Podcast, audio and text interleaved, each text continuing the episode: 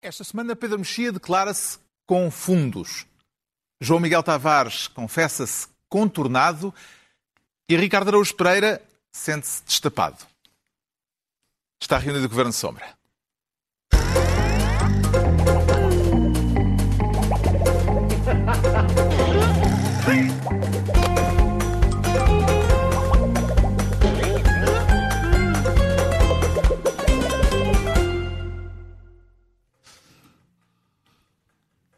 Ora, viva, sejam bem-vindos. No final de uma semana marcada pela chamada Operação Cartão Vermelho, com mais um notável devedor detido, depois de Joe Berardo, Luís Filipe Vieira, o presidente do Benfica, já vamos tratar disso. Mas antes, o Ricardo Araújo Pereira está disposto a violar as suas narinas para ir refeiçoar fora? Oh, Carlos, não. Eu vou refeiçoar só aos, aos, nos dias úteis, que não é preciso, não é? Nos dias não. úteis não é preciso. Portanto, esta agora é nova regra. É, quem for almoçar ou jantar fora nos fins de semana tem de enfiar a zaragatua a si próprio e mostrar... Ainda não ao, tem certificado Mostrar ao empregado de mesa... Não tenho, não de tenho. Vacinação. Levei a segunda dose hoje, ainda não tenho, mas eu... Este, ah, esta nova então regra... podemos ter efeitos secundários durante esta emissão. Talvez, talvez haja, mas eu... Quer dizer, Se começar eu, a espumar ou, não, ou com turete eu, qualquer. Eu não tenho medo nenhum dessa aguadilha. A questão é a seguinte: esta coisa de. esta nova regra em que uma pessoa faz a zargatua a si própria e depois mostra ao empregado de mesa para ele lhe ceder a mesa, eu estou à espera da. Eu hei de ir uh, refeiçoar aos fins de semana quando a regra for, e em princípio está para breve, que uh, a refeição seja narrada por Eládio Clímaco e antes de eu entrar no restaurante tenho de trepar ao pau de sebo enquanto a equipa de Treviso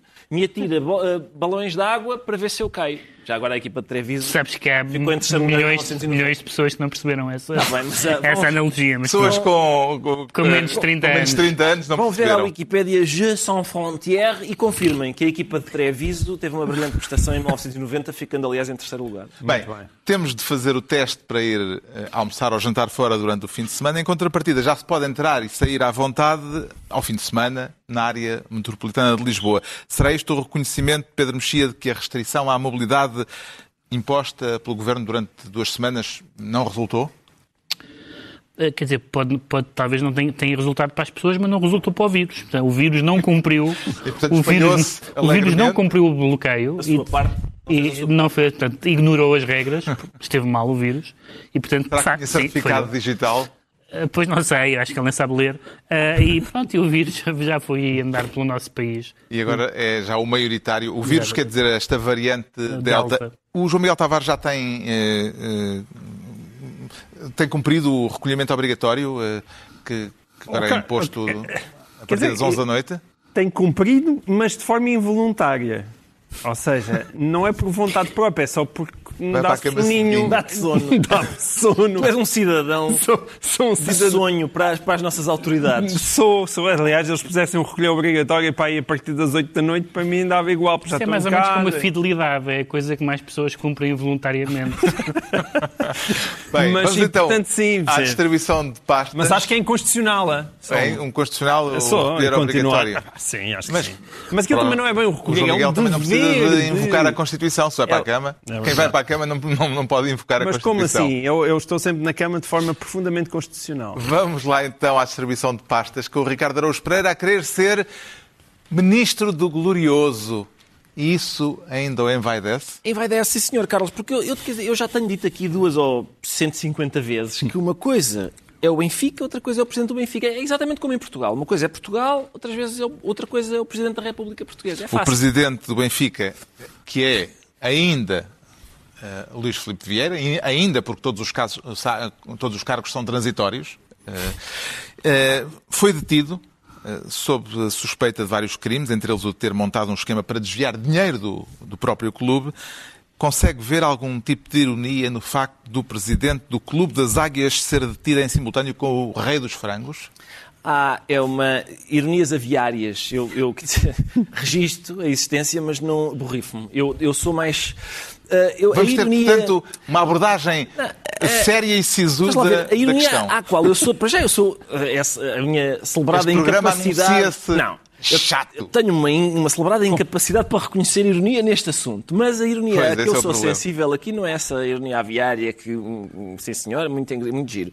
Mas, para mim, o presidente do Benfica ser acusado de lesar o Benfica, essa é a ironia principal para mim. Para mim, eu, porque aquela coisa de lesar o Estado, que somos todos nós, não é? Roubarem-me a mim eu não me importo. Agora, roubarem o Benfica é aquele crime que eu acho que... Aí, ó, castração química. Para esse, eu não- acho, acho bem. Então, está ao lado de André Ventura. Sim, Infelizmente não, porque ele para este não, para este ele não tem a mesma, a mesma posição. Vieira suspendeu funções, mas ao contrário de algumas interpretações apressadas, eh, continua a ser presidente do Benfica. Isso ah, não houve mudou. essas interpretações? Eu vi. Ah, ok. Eh, Mas, mas, mas é, suspendeu, exato. Em vez Suspendeu, Não se demitiu. eh, não se demitiu, tem condições nestas circunstâncias para continuar no cargo, evitando eleições antecipadas? Vamos lá ver, Carlos. Vou responder a essa pergunta dizendo primeiro o seguinte. Eu respeito muito a presunção de inocência. Bem? Eu, eu, eu tenho um silício jurídico eh, na perna, sempre a lembrar-me constantemente da importância de respeitar Na perna é para meninos. Está na perna. Para- Este está na perna. Eu, uma vez, venci um torneio de respeito pela presunção de inocência organizado pelo Centro de Estudos Judiciários. Eu sei quem é que não participou nesse Eh, torneio. Eu, venci eu. Na fase de grupos respeitei muito a inocência e depois, a partir dos oitavos de final, ainda passei a respeitar mais. eh, eh, eh, eh, o- o- eh, sou um desses presumidos da inocência que há agora e que eu saúdo e que fazem muita falta. Mas o- qual é o Dito problema? isto. É que dito isto, dito isto, a presunção de inocência eh, esta não está em causa, está para os tribunais. Espero que eles eh, eh, respeitem. Agora, esta acusação é realmente muito séria porque se trata de, vou lembrar, lesar o próprio clube que ele dirige. É lesar o próprio clube. Ou seja, é como a gente diz assim: este senhor é acusado de violência doméstica. Mas há indícios gravíssimos de violência doméstica. Volte para casa onde está a sua mulher. E a gente diz, epá, se calhar é melhor não. É, e a presunção de inocência? Respeito, respeito. Mas até se esclarecer isto, se calhar o senhor não volta para casa. Este, é- este é o meu ponto. Os estatutos do Benfica acautelaram isso? Os estatutos, Não, a questão é, primeiro, agora o Vieira lançou este comunicado a dizer assim, o Benfica está primeiro. Isto é, e isto é ao fim de duas noites na cadeia, ele disse, calto, que o Benfica está primeiro. Ainda bem que está, eu, eu preferia se estivesse em último, porque eu, eu- se ele, portanto, a caminho da detenção, ele não, não, não se lembrou disso.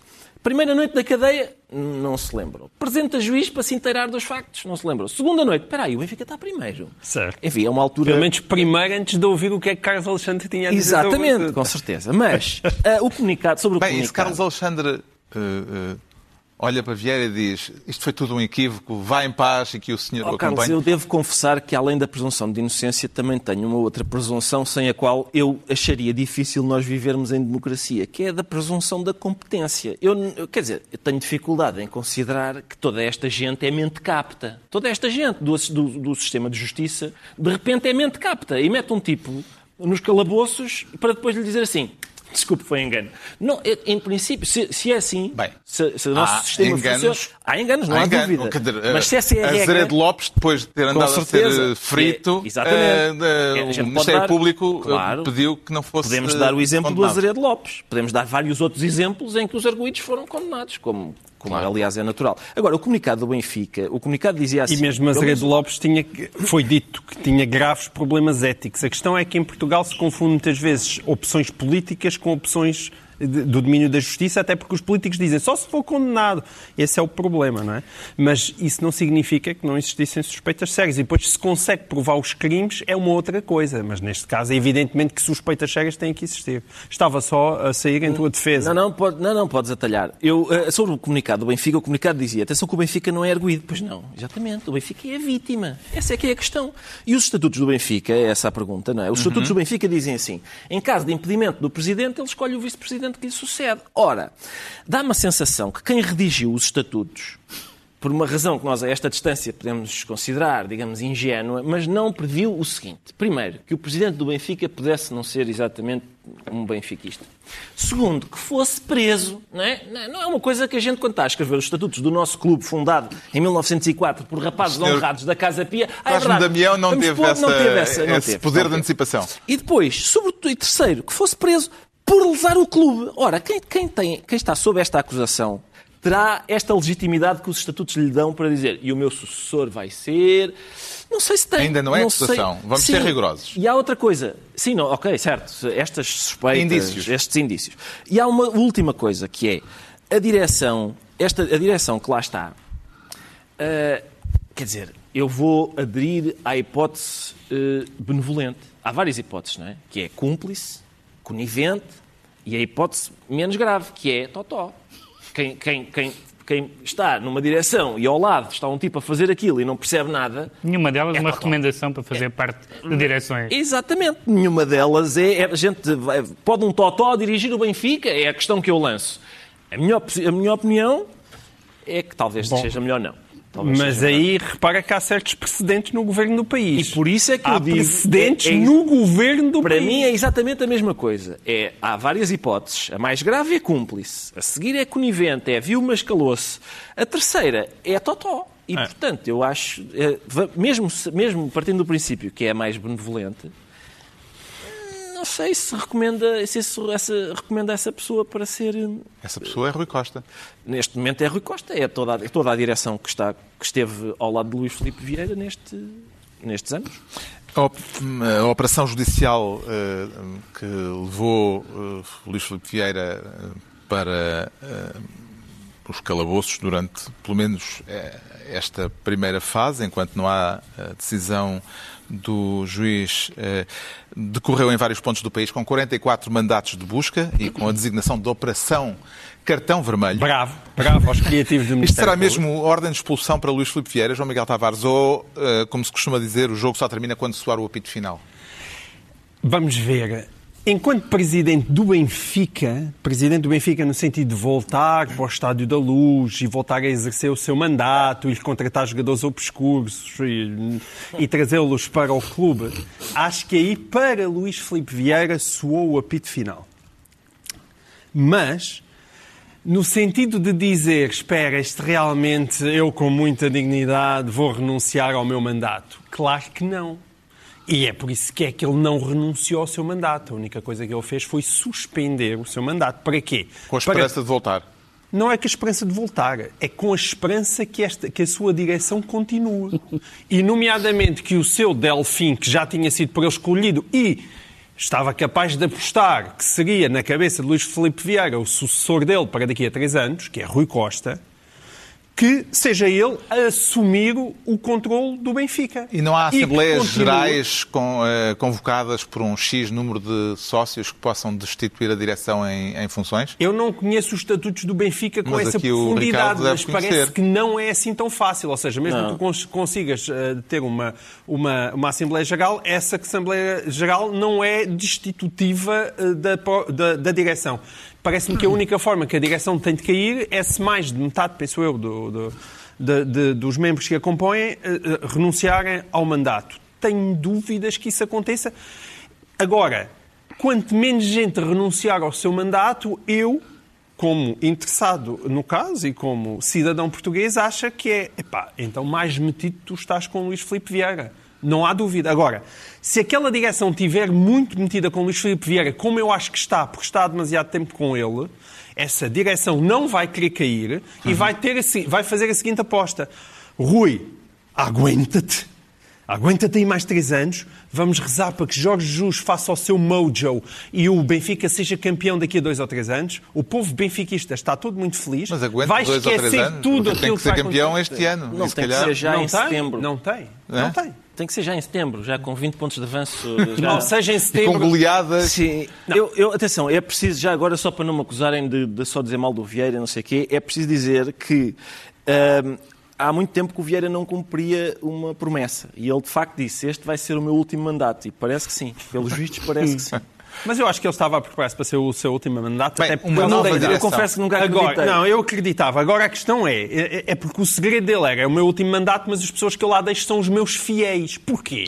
Porque uma senão- nova direção que venha pode fazer uma auditoria, Com escancarar... certeza, uma o- nova direção que venha faz uma auditoria e, portanto, ele vai ter Escancarar os, os segredos... eh, Oh, oh, oh, Carlos, ou uma questão mais simples, vamos ver uma coisa. Neste momento tu tens um presidente do clube acusado de lesar o próprio clube. Qual é que é a primeira coisa que o clube devia fazer? Era constituir-se assistente daquele processo.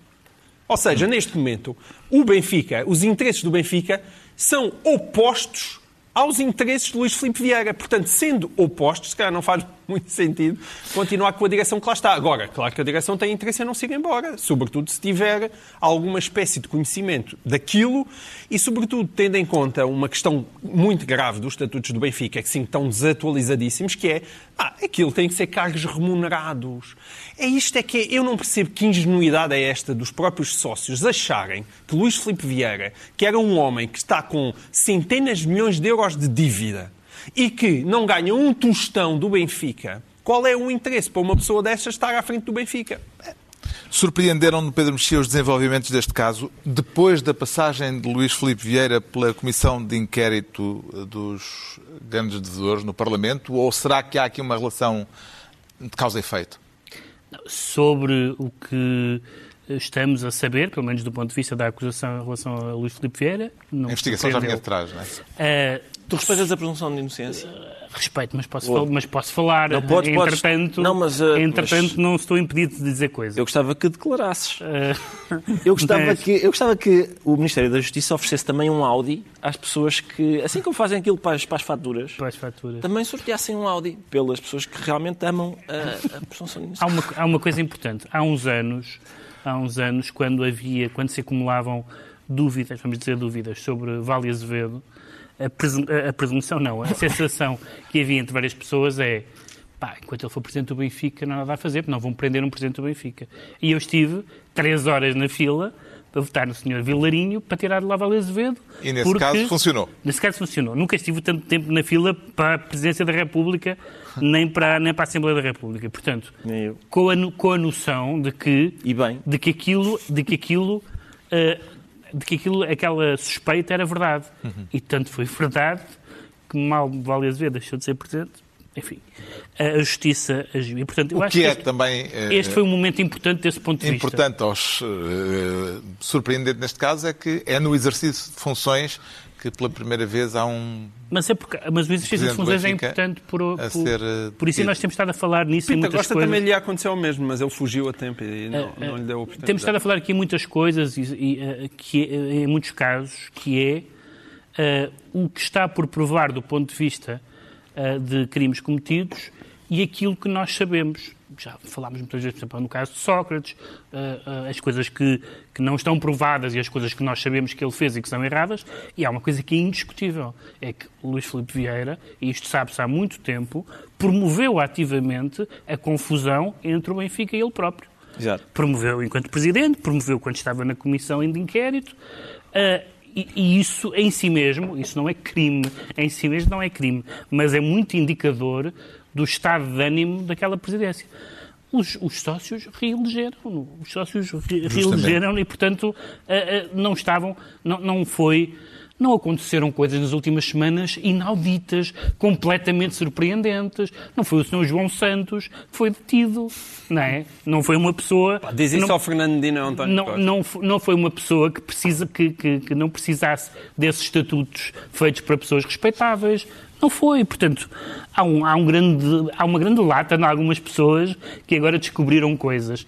Essa confusão entre o Benfica e o Presidente do Benfica já se notava há muitos anos. Atrás e agora... Agora, o dinheiro, as contas, os offshores, não sei o quê, isso cabe à justiça. Uhum. E, aí, sou, aí não sou defensor da presunção de inocência, sou defensor da presunção de ignorância. Não conheço o rastro de dinheiro, sabemos muitas coisas e lemos muitas coisas esquisitas por explicar. Há uma parte da justiça, há uma parte do, do, trabalho que é para a justiça, sem claro. dúvida. Aqui é, é, só o comentário Deixa-me só dizer uma coisa, acho que na, naquela, para utilizar a expressão brasileira, a próxima direção do Benfica, desejavelmente desejavelmente eleita e não, e não nomeada nem cozinhada, devia seguir aquela regra brasileira da ficha limpa. Uhum. Ou seja, alguém que não tivesse nada a ver com nada do que se tem passado nessas, nessas matérias.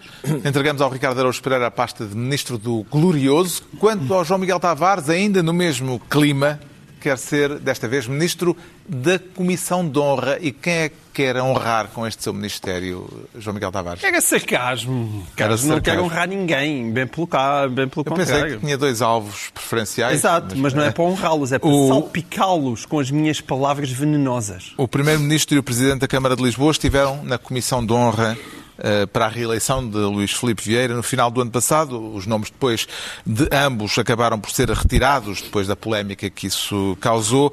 Parece-lhe que estas suspeitas que recaem sobre o presidente do Benfica, para usar esse verbo, salpicam de algum modo Costa e Medina? Pois acho que sim. E então eu gosto de recordar isso. Porque é bom lembrar que o Presidente da Câmara de Lisboa e o Primeiro-Ministro deste país acharam bem, no final do ano passado, vir apoiar, vir apoiar Luís Filipe Vieira. Mas viu o Presidente da Câmara de Lisboa, já, é, já esta semana, há dois dias, numa entrevista, dizer que se soubesse o que sabe hoje, não teria aceitado fazer parte da Comissão de Honra de Luís Filipe Vieira. Exatamente. Ele diz assim: há mais de um ano nem estes fatos eram conhecidos, nem havia investigação com estas características. Não havia acusação. Bom, que não havia acusação a Luís Filipe Vieira era verdade. Continua a não haver. E continua a não haver. Portanto, eu nem percebo. Por mim, ou seja, aliás, por esse raciocínio. Eu acho que Fernando Medina não respeita a presunção de inocência. Não, mas mais do que isso, por esta argumentação, se agora lhe pusesse outra vez para assinar, ele assinava, porque continua a não haver nenhuma acusação para, para, em relação a Luís Filipe Vieira. Agora, é verdade que não se sabia ao detalhe o que é que se passou aqui, mas querem, querem a lista das suspeitas que já envolviam Luís não. Filipe Vieira? Ca... Não, mas não, ele é dona mesmo. Só muito rapidamente. Caso temos tempo. Ah, ele, ele, o nome dele estava metido no caso BPN, no Mala Tchau, na Operação Saca Azul, no caso Itopeira, na Operação Lex. Havia acusação já a Rui Rangel e onde se dizia que o homem tinha andado a meter cunhas a um juiz. A um juiz. E, e depois disto, já se sabia que ele era um mega hiper devedor do novo banco. Desculpem, o que é que era preciso mais? E isto prende-se com aquilo que nós estávamos a dizer há bocado quando até tu eh, invocaste o nosso saudoso Azeredo Lopes, que de facto, de repente agora é ilibado pelo Ministério Público. Provavelmente aquele caso nunca teria ali nada de criminal. Agora, aquilo que ele fez era, obviamente, mais do que justificativo que fosse corrido politicamente. Aliás, tudo o que ele fez nem poderia ter entrado no governo. Aliás, pelas razões que o Ricardo Augusto Pereira estava a, a citar há bocadinho. Nem ele, nem o Augusto Santos Silva, nem os Silvas Pereiras, nem os Vegas da Silvas. É, é, é as mesmas razões. Agora, se tu, se tu tens políticos a acharem que a única forma de tu te afastares de pessoas é quando o Carlos Alexandre anda a meter carimbos e diz agora é, é, venha cá para dentro que se faz favor. Ah, isto é uma redução total da política àquilo que são os critérios judiciais. Vem a conversa insuportável da presunção de inocência, como se a presunção de inocência não fosse uma figura importantíssima não há dúvida nenhuma. Mas diz respeito. Respeito. Mas muito? Não. Eu, eu, eu mesmo quero respeitar, não consigo porque não sou juiz. Eu não sou juiz. Os juízes é que respeitam, os tribunais é que respeitam as presunções de inocência. No espaço público, nós somos confrontados com notícias e nós achamos isto é credível, não é credível. Espera, deixa-me lá ver o que é que Luís Filipe Vieira diz. Mas não há um e problema, é assim não, há, não, não vê um problema em fritar pessoas que depois possam vir a ser ilibadas eh, judicialmente? Claro. Não, não, não há uma questão é, disto? É, então não, não no caso, por exemplo, de Israel Lopes, uma coisa é ilibá-lo judicialmente, outra coisa é ilibá-lo por aquilo, politicamente por aquilo que aconteceu. O problema é que tu vives cada vez mais num país em que são os políticos que querem colar as duas coisas. Que é, enquanto este senhor não tiver a justiça em cima dele, ele pode fazer tudo o que quer. Aliás, vi-se isso ainda agora com o próprio Medina, como ele se pôs ao fresco com a história toda dos... Do, dos, dos é a velha explicação de que é, a ética é a lei, não é? Exatamente. É uma coisa terrível. A ética é a lei. Agora, é evidente que num espaço público, já dissemos isto mil vezes, podemos dizer mil e uma, não é possível tu estares calado durante 15 anos até, até uma sentença transitar em julgado. E, e não é isso que tu fazes. A única coisa que faz é, quando de repente há um comentador que gosta muito daquela pessoa, seja porque simpatiza com ele, almoçou muitas vezes com ele, é do seu partido, acha-o fofinho, aí diz, ai, a presunção de inocência. E agora aparece-lhe a seguir um tipo que ele odeia e a presunção de inocência já foi. Então, ah, bem, gatuno, bem feito. Ah, o tá Berardo, ainda bem que aparece. aliás. Ah, e isso, isso é, é triste, é Acompanha Pedro Mexia as reservas do bastonário da Ordem dos Advogados relativamente ao que ele chama a utilização excessiva de detenções para interrogatório. Eh, foi eh, aquilo que ele disse depois da detenção de eh, Luís Se forem detenções para interrogatório, acompanho. Se forem, se forem detenções pelas razões que, que são justificadas para aquelas clássicas de perturbação de prova, etc., Não, não sei. Não, não, Ele não tenho... referia-se aos dois casos recentes, eh, Não porque tenho. houve aqui esta sintonia temporal de numa semana ser eh, João Berardo, na outra semana Luís Filipe Repara, eu Vieira. tenho, eu tenho zero simpatia pela ideia do, de superjuízes e de juízes ativistas, etc. Mas estou como o Ricardo. Não presumo à partida que as pessoas são eh, in- incompetentes, sob pena de darmos em doidos, Sim, sim. como é óbvio. E, portanto, E a é, plausibilidade pode, das pode coisas. ser que tenha sido excessiva, mas não é, não é patente que tenha sido excessiva. Qualquer dos perigos eh, citados em casos como este eram verosímeis neste caso. Aliás, o que nós sabemos é que esta detenção de Luís Filipe Vieira foi antecipada por causa de um contacto com, com- com o seu sócio e com, e com, com um, acho que é um almoço, onde já, onde já poderiam estar a discutir estratégias de sentido. E, portanto, É a, noção, sei. é a notícia do Expresso. É a notícia do Expresso. E as pessoas não são estúpidas. Se me saísse uma notícia a dizer que o, que o general Ramalhianes tinha recebido 2,5 milhões pela transferência de Derlis Gonzalez... Para já não acreditavam. As pessoas dizem, "Hum, ei, não. Claro, exato. É Em que isso. medida- Portanto, há um lado aqui plausível em, Em que tudo medida, Ricardo Araújo Pereira, é que Pedro Mexia já eh, deu um lamiré sobre este- esta questão, em que isso, que a maioria dos sócios do Benfica que re- reelegeram Luís Filipe Vieira muito recentemente, em Uhum. outubro do ano passado, eh, pode ser considerada conivente com uma gestão do clube que, mesmo antes destas suspeitas, já tinha começado a fazer soar alarmes. Eu, repare, não creio que os meus consócios resolveram votar naquele sentido e eu respeitei essa, essa, essa Sim, decisão. ah, pronto, à parte Eh, a coisa eu acho é redonda, que, vai, essa, eu também, acho, eu também acho que os meus concidadãos que reelegeram o Sócrates em 2009 não são coniventes com aquilo. É por isso que, não estão, é por isso que no Banco dos Réus só está lá um senhor. Não estão. Até porque era eh, dois difícil milhões. em termos de- Sim, chega-se para lá que está a chegar o milionésimo terceiro. Não dá. E os sócios do Benfica, a mesma coisa. Ah, é Mas não há uma certa complacência com Eu acho- eu- eh, um- uma série de, de Bom, para já- jogadas do bafon Eu diria eh, que- Claro do que há. futebol. Eu Isso é a diria lógica que há... do eu, fenómeno quer dizer, desportivo. Eu tenho dificuldade em dizer, pois o povo é um bocado... hum, Eu acho que o que, o que acontece, para já é importante separar eleições num clube de eleições de- partidárias. E depois, houve, acho eu, algum conservadorismo da, da massa adepta do Benfica. Acho que também entrou no... Também pesou gratidão pela primeira fase da, do, do mandato de Luís Filipe Vieira. Há, há a especificidade de lei- de eleições de clube, que é algum fanatismo está misturado, com certeza. E também há desconhecimento destas acusações específicas. Destas. Eu não sei se suspeitas graves, pelos vistos, de lesar o próprio clube são encaradas por, só- por sócios do Benfica, enfim, de ânimo leve. Deixa-me é só que isto- sublinhar uma coisa muito rapidamente, porque a questão das duas fases é importante.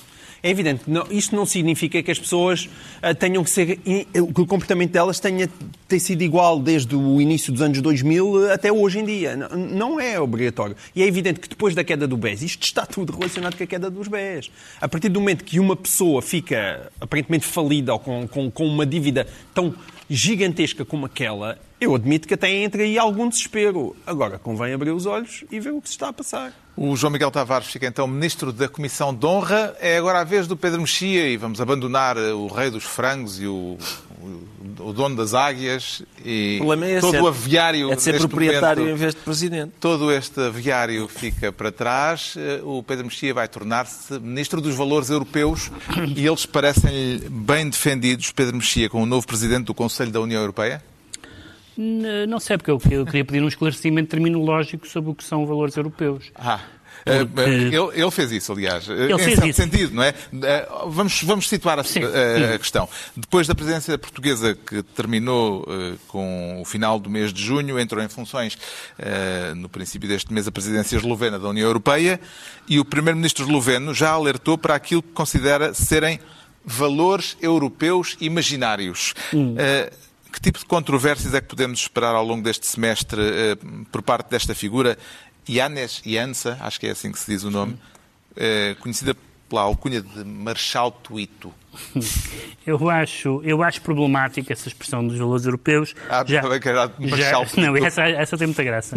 Eh, já achei problemático quando, quando isso foi nome de pelouro da União Europeia, porque, porque se presta-se a, a- a uma confusão entre dois tipos de valores.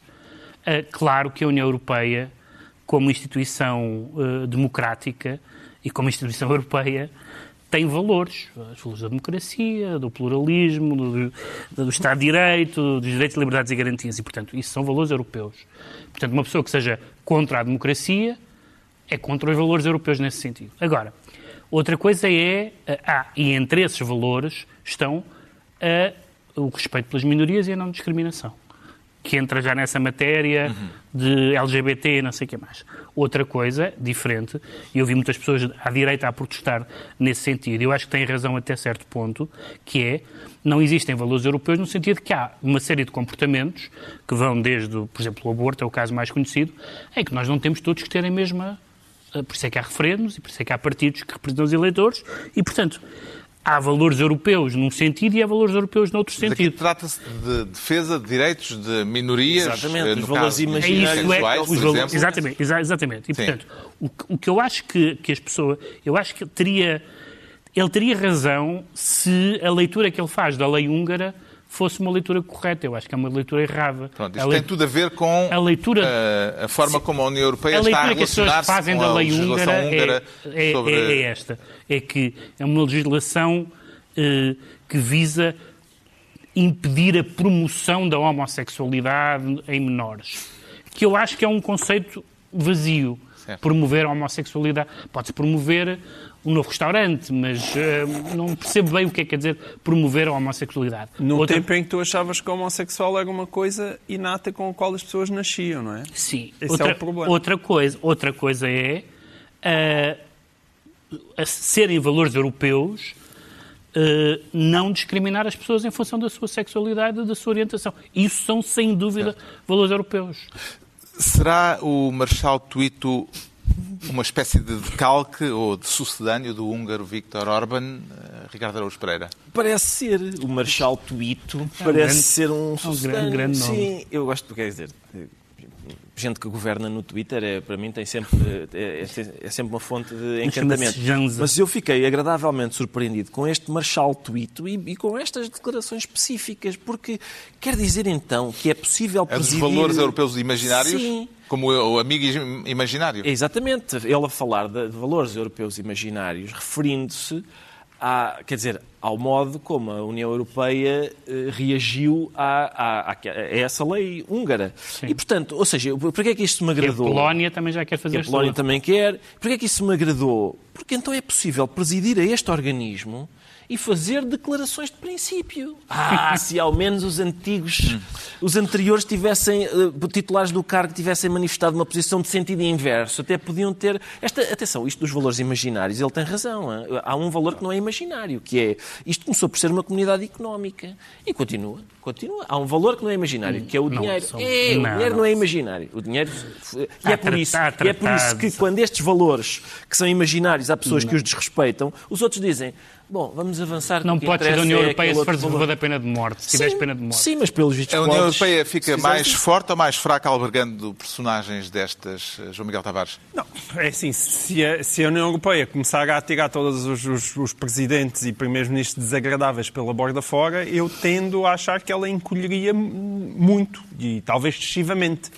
Agora, é evidentemente um problema Porquê? Porque eu acho que existem valores sólidos, como estava a dizer o Pedro Mexia, mas é evidente com aquilo que são as, as, lutas culturais que nós já falamos aqui e que não é, não é isso que está neste momento em causa em relação a esta, a esta lei específica húngara que me parece bastante palerma. Mas, fora disso. Palermo, há... se calhar, não é sinónimo não, da Palermo tentatória. no sentido é que é absurdo, não é? Mas existem nas lutas culturais muitos valores que, certa, que muita gente acha que são valores humanos universais, que eu acho que são valores imaginários. E, portanto, ao mesmo tempo, existe aqui Sim, Não é este, não é o mas não é este. Mas o que não, não quer é, dizer que não, não existam. E, os, e, esse, e esse empurrar de, das lutas culturais faz com que uh, estes personagens mais extremistas comecem a ter ter argumentos que lhes facilitam a vida. Também é bom ter alguma consciência disso. O Pedro Mexia fica assim Ministro dos Valores Europeus e estão entregues as pastas ministeriais por esta semana.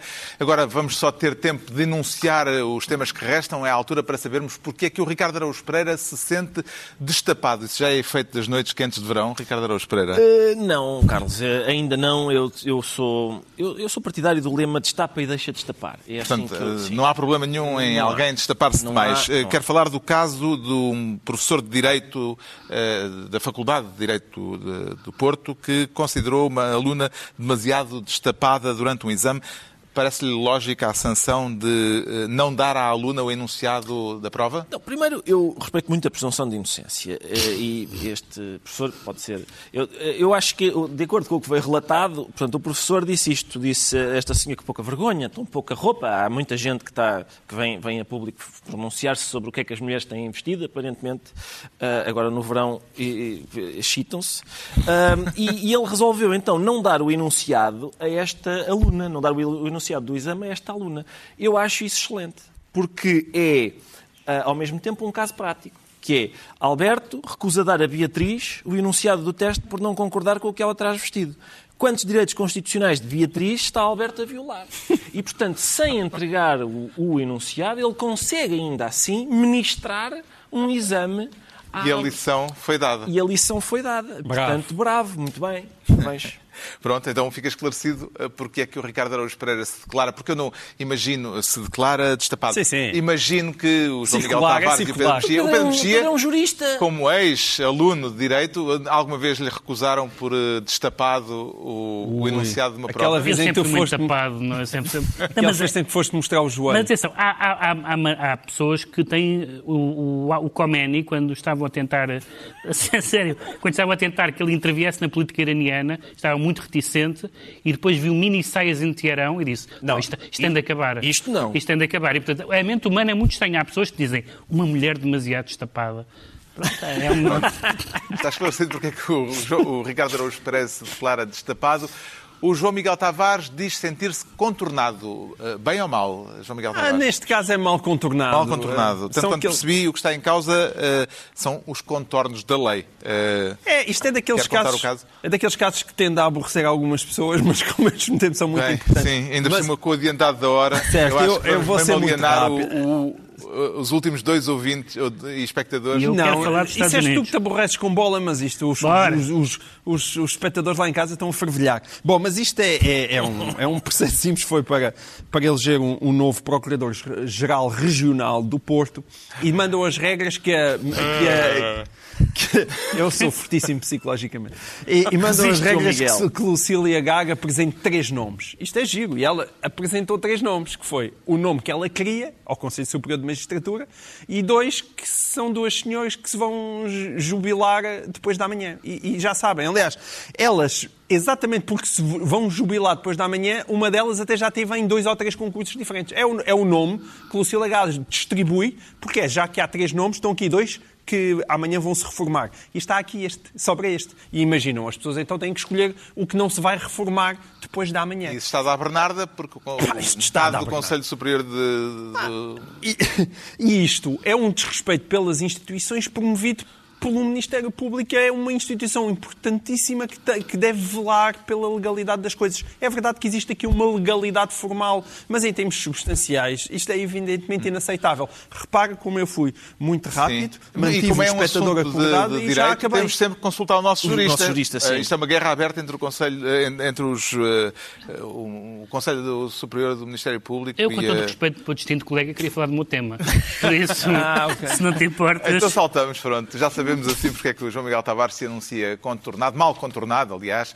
Eh, vamos tentar perceber porque é que o Pedro Mexia, que quer falar do seu tema, Sim. se declara com fundos. Quer falar da vitória democrata, Muito rapidamente. da, da- da vitória do, do- Ainda não é a vitória, porque ainda não houve eleição geral. Ah, Não, mas- é a vitória eh, no- Nas- na- nas primárias. Não precisa democratas. ser assim tão rápido que a gente ainda chegou com muito tempo a este tema. o, Ah, ah, É. Não concluímos. Na- da- A vitória nas primárias democratas. eh, Os candidatos? A, a Mayor, Mayor de Nova Nova Iorque, Iorque. sim, Uhum. mas que tem a, a eleição praticamente garantida, dada, dado o alinhamento E democrático. quem ganhou foi um ex-polícia Sim. negro. Eh, Quando- que- que- e atribui algum significado a. Atribuo no sentido em que eu fui discutindo muito com pessoas eh, um, um, pró-Biden e anti-Biden, desde que o Biden foi eleito, dizendo algumas, saudando algumas e temendo algumas, que vinha aí uma onda de esquerdismo na América.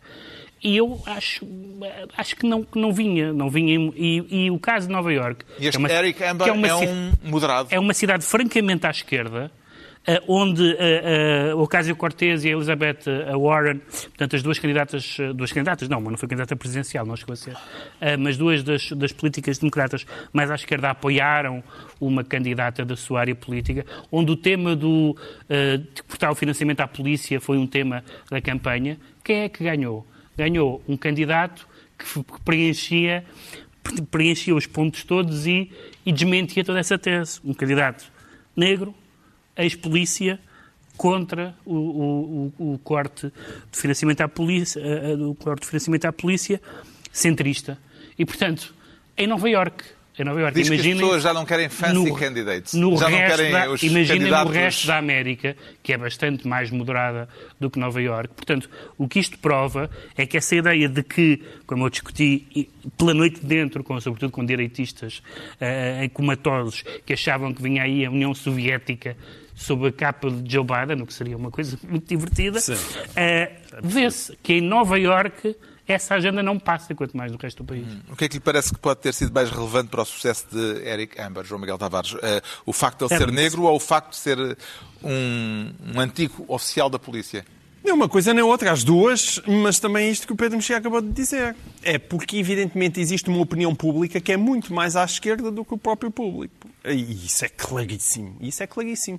E eu tenho muitas dúvidas que este entusiasmo extremista das tais guerras culturais que nós temos aqui falado realmente passe para ah, a maior parte do povo, digamos assim, com o entusiasmo ahm, Deixa-me só dizer que é que seus ele- promotores Deixa-me só dizer com que eleitorado é que ele ganhou.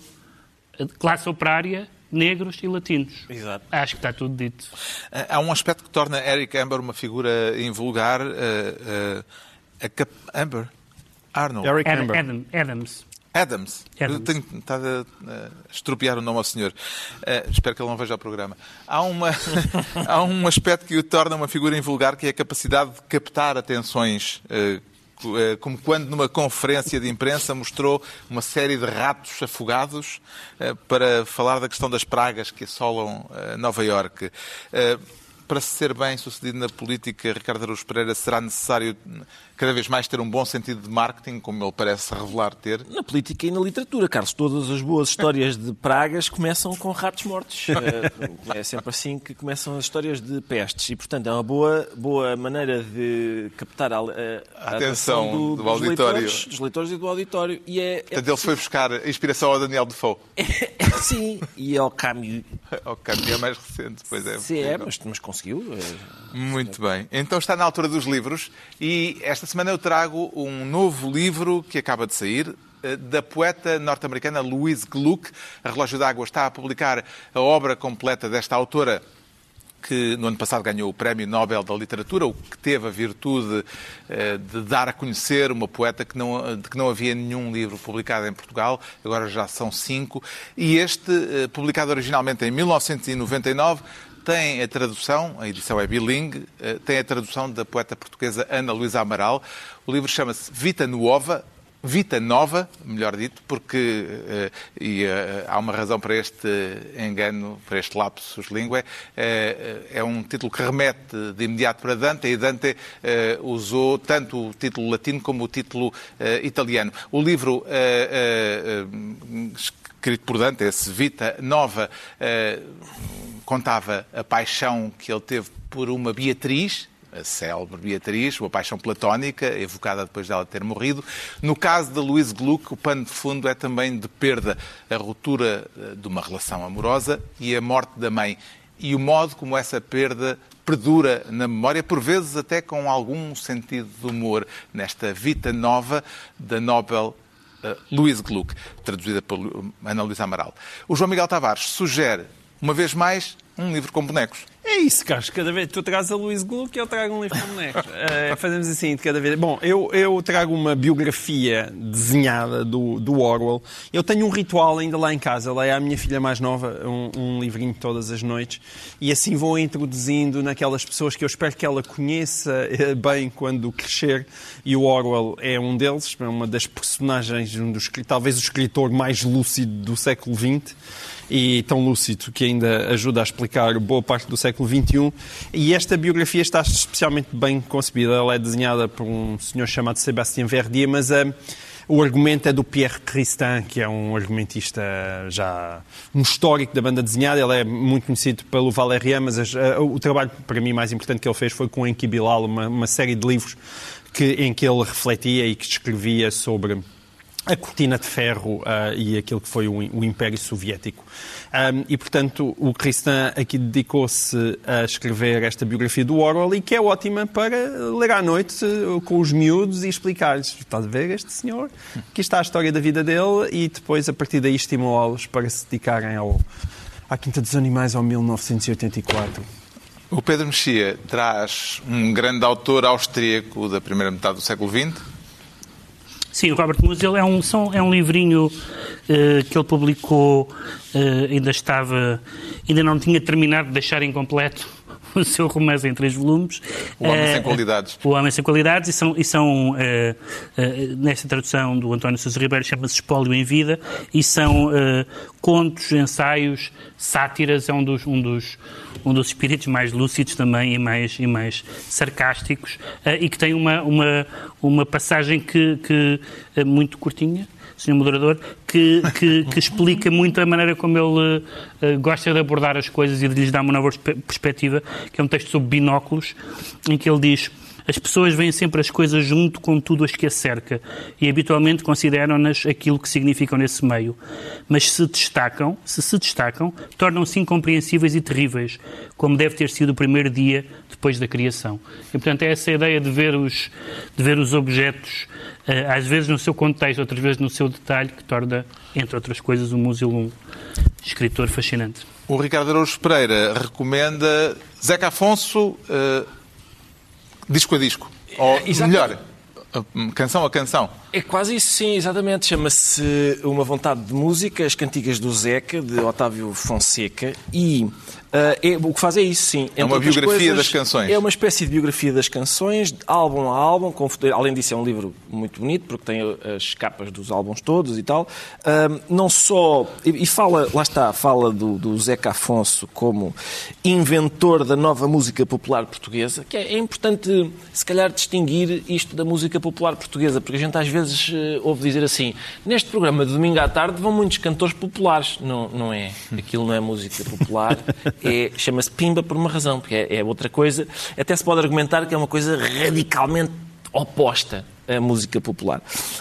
E, portanto, fala do Zeca Afonso músico, do Zeca Afonso poeta, até do Zeca Afonso etnógrafo, porque há aquela, porque registra aquela intenção do Zeca de ir, de ir radicar a sua música no, digamos, no cancioneiro, uh, na tradição de cancioneiro uh, oral português, desvenda significados por trás das canções, fala do ambiente antes e depois do 25 de Abril em que os álbuns eram feitos, das colaborações com os nomes que a gente conhece, Zeca, eh, Zé Mário Branco, Branco, o Sérgio Godinho, etc. E, e, é muito exaustivo, na, por exemplo, citando, sei lá, depoimentos de, de várias dessas pessoas e do próprio Zeca Afonso. É, é um livro muito uh, giro. As cantigas do, Zeca. Do Zeca. Um, assim se conclui mais uma reunião semanal. Dois, oito dias, à mesma hora, novo Governo Sombra. Pedro Mexia, João Miguel Tavares e Ricardo Araújo Pereira.